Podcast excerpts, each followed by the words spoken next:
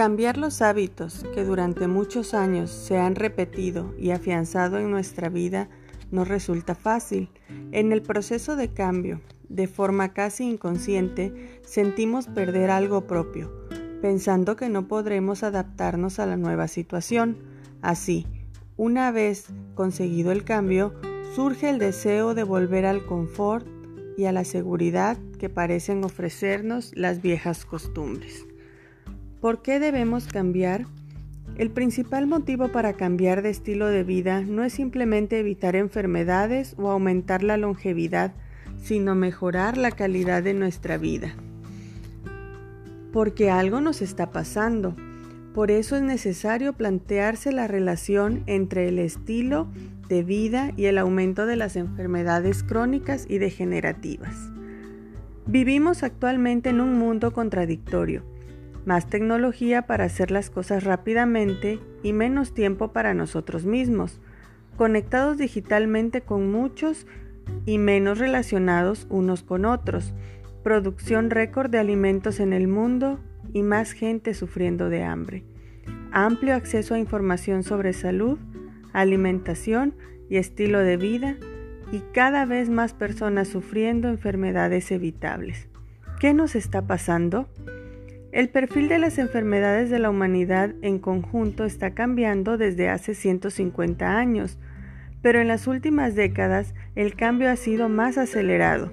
Están disminuyendo las enfermedades infectocontagiosas y pasamos a sufrir las llamadas enfermedades no transmisibles relacionadas con el estilo de vida. En este conjunto de enfermedades existen cuatro factores de riesgo básico relacionados con el comportamiento el tabaco, el alcohol, la alimentación inadecuada y la vida sedentaria, que a su vez se asocian con cuatro grandes grupos de enfermedades. Enfermedades cardiovasculares, enfermedades pulmonares crónicas, cáncer y diabetes.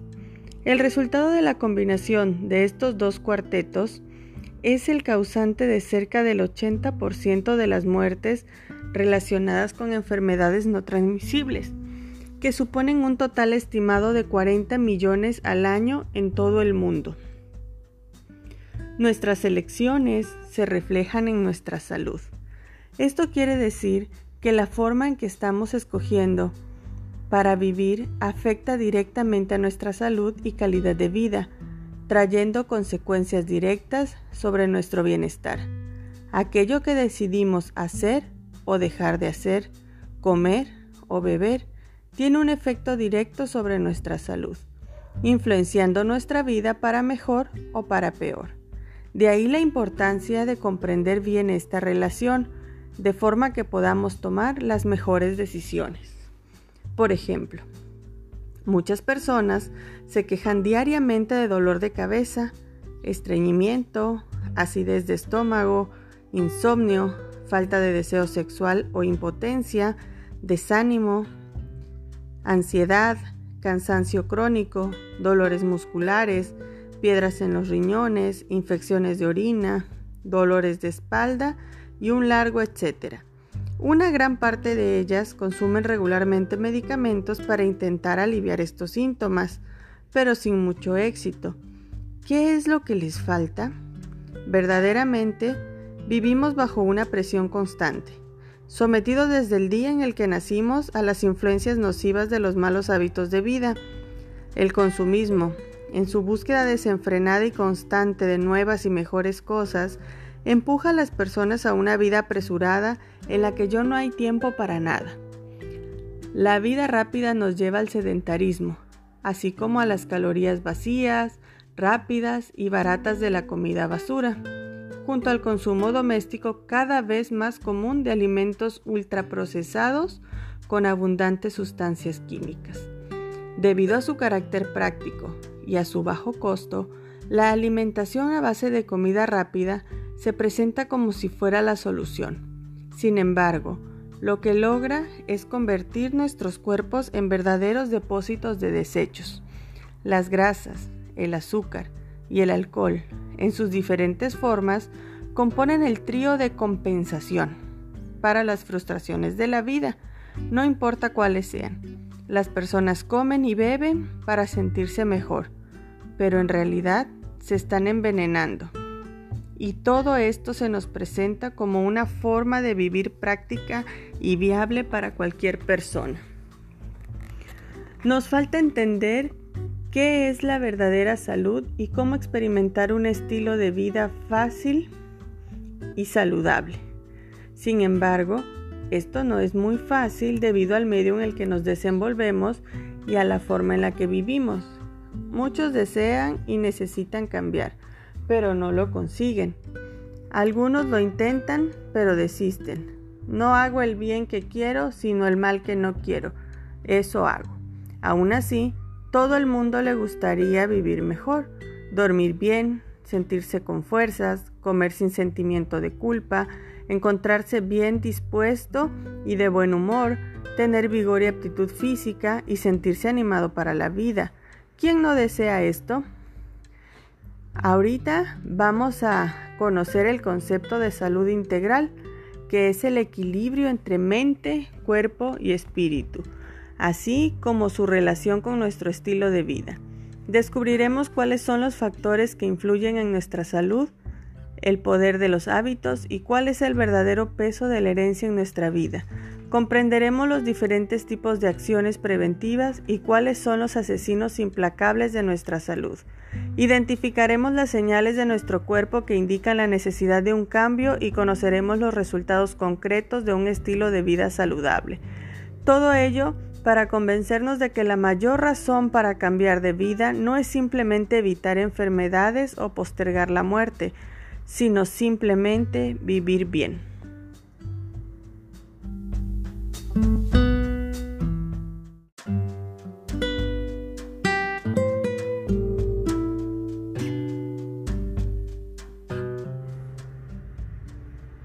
¿Por qué es necesario cumplir las leyes de la salud?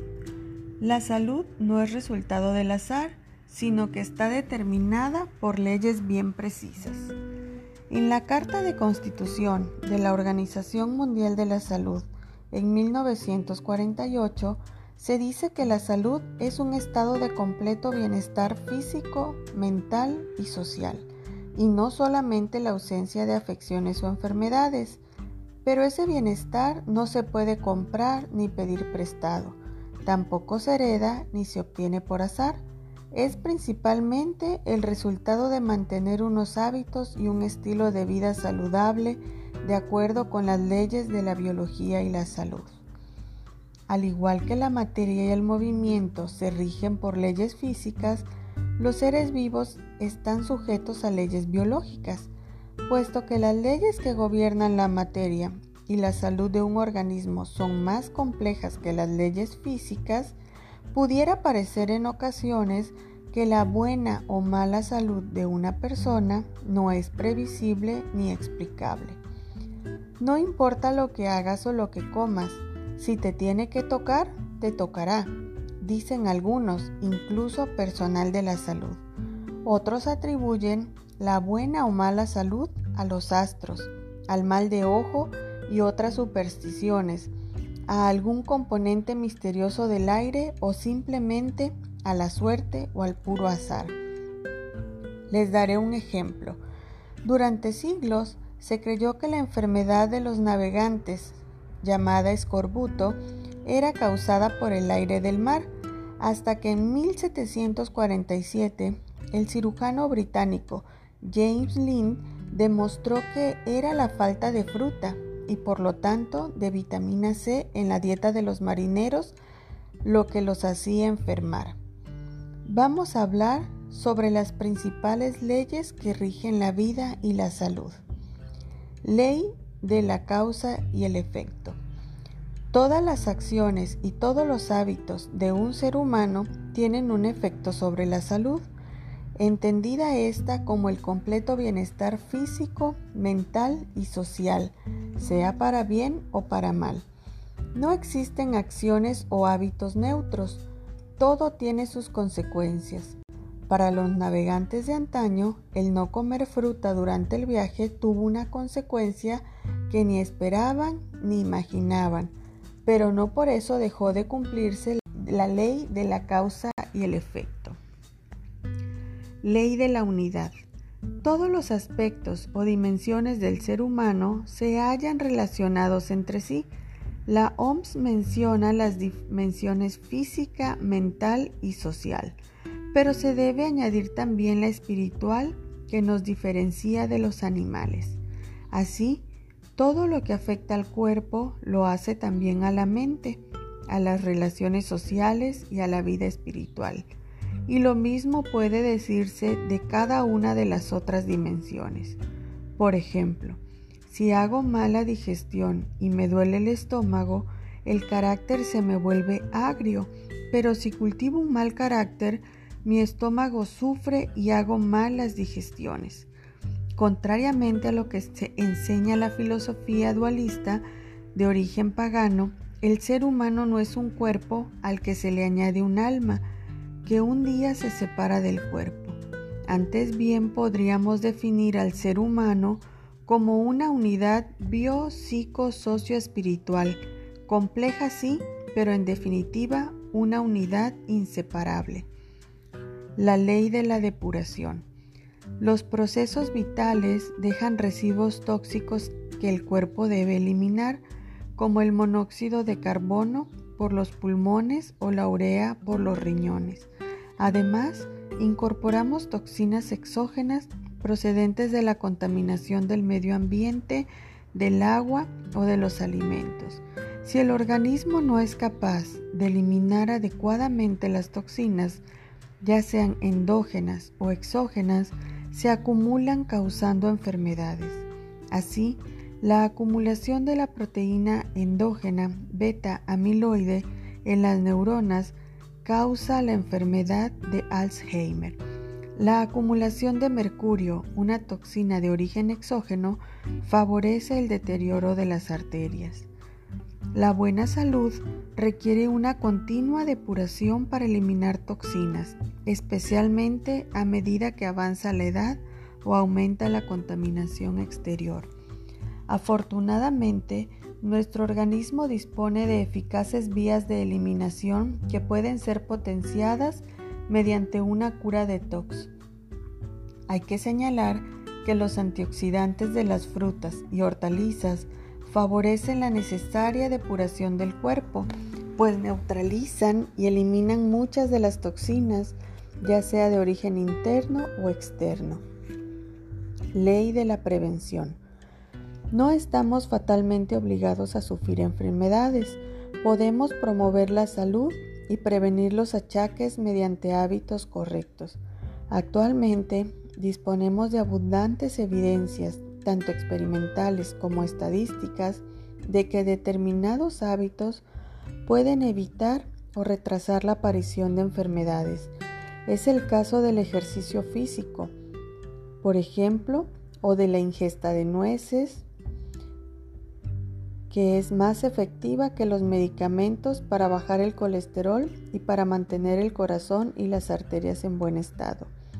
Los llamados ocho remedios naturales aire, agua, sol, alimentación, ejercicio, reposo, autocontrol y confianza constituyen todo un eficaz programa de medicina preventiva. Ley de la restauración.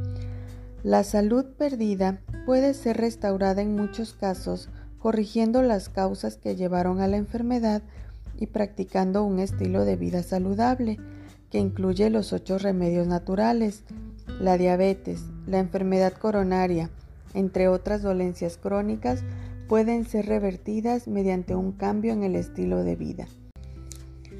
Tanto la buena como la mala salud tienen sus causas, así que es tarea del paciente y de su médico tratar de descubrirlas, reforzando los buenos hábitos y corrigiendo los nocivos. Ciertamente existen ocasiones en las que las causas no son evidentes, pero eso no quiere decir que no existan. En otras ocasiones las causas son conocidas, pero nos cuesta reconocerlas. Tomar medicamentos o aplicar otros tratamientos para encubrir los síntomas antes de indagar las causas de las enfermedades y proceder a corregirlas o a cambiar los hábitos erróneos es una de las grandes deficiencias de la medicina moderna.